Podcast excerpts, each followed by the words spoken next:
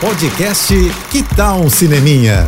Dicas e curiosidades sobre o que está rolando nas telonas, com Renata Boldrini. Oferecimento Telecine, seu momento cinema. Essa semana, um dos maiores atores brasileiros fez aniversário, Lázaro Ramos. É, o Lázaro despontou no cinema mesmo em 2001, quando estrelou Madame Satã. E foi quando eu vi e entrevistei ele também pela primeira vez, né? Isso lá no Festival de Cannes, onde o filme foi exibido.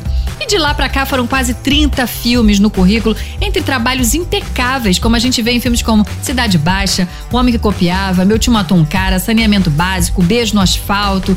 Enfim, pra gente comemorar e parabenizar esse talento de mão cheia, né? Eu acho que nada melhor que maratonar os filmes do Lazinho, né, gente? Pois então, tem três que eu gosto muito que você pode assistir no Telecine e mostram ali a versatilidade desse ator em papéis bem distintos, que é o clássico moderno Carandiru, né, que ele vive um dos detentos, Mundo Cão, que é uma trama de vingança e o Lázaro aparece ali raivoso que só tem que ver, e O Silêncio da Chuva, em que ele interpreta um detetive da polícia.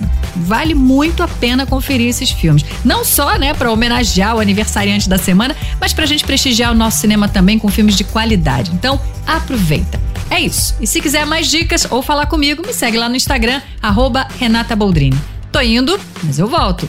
Sou Renata Boldrini com as notícias do cinema. Hashtag Juntos pelo Cinema. Apoio JBFM. Você ouviu o podcast Que Tal um Cineminha? Oferecimento Telecine, seu momento cinema.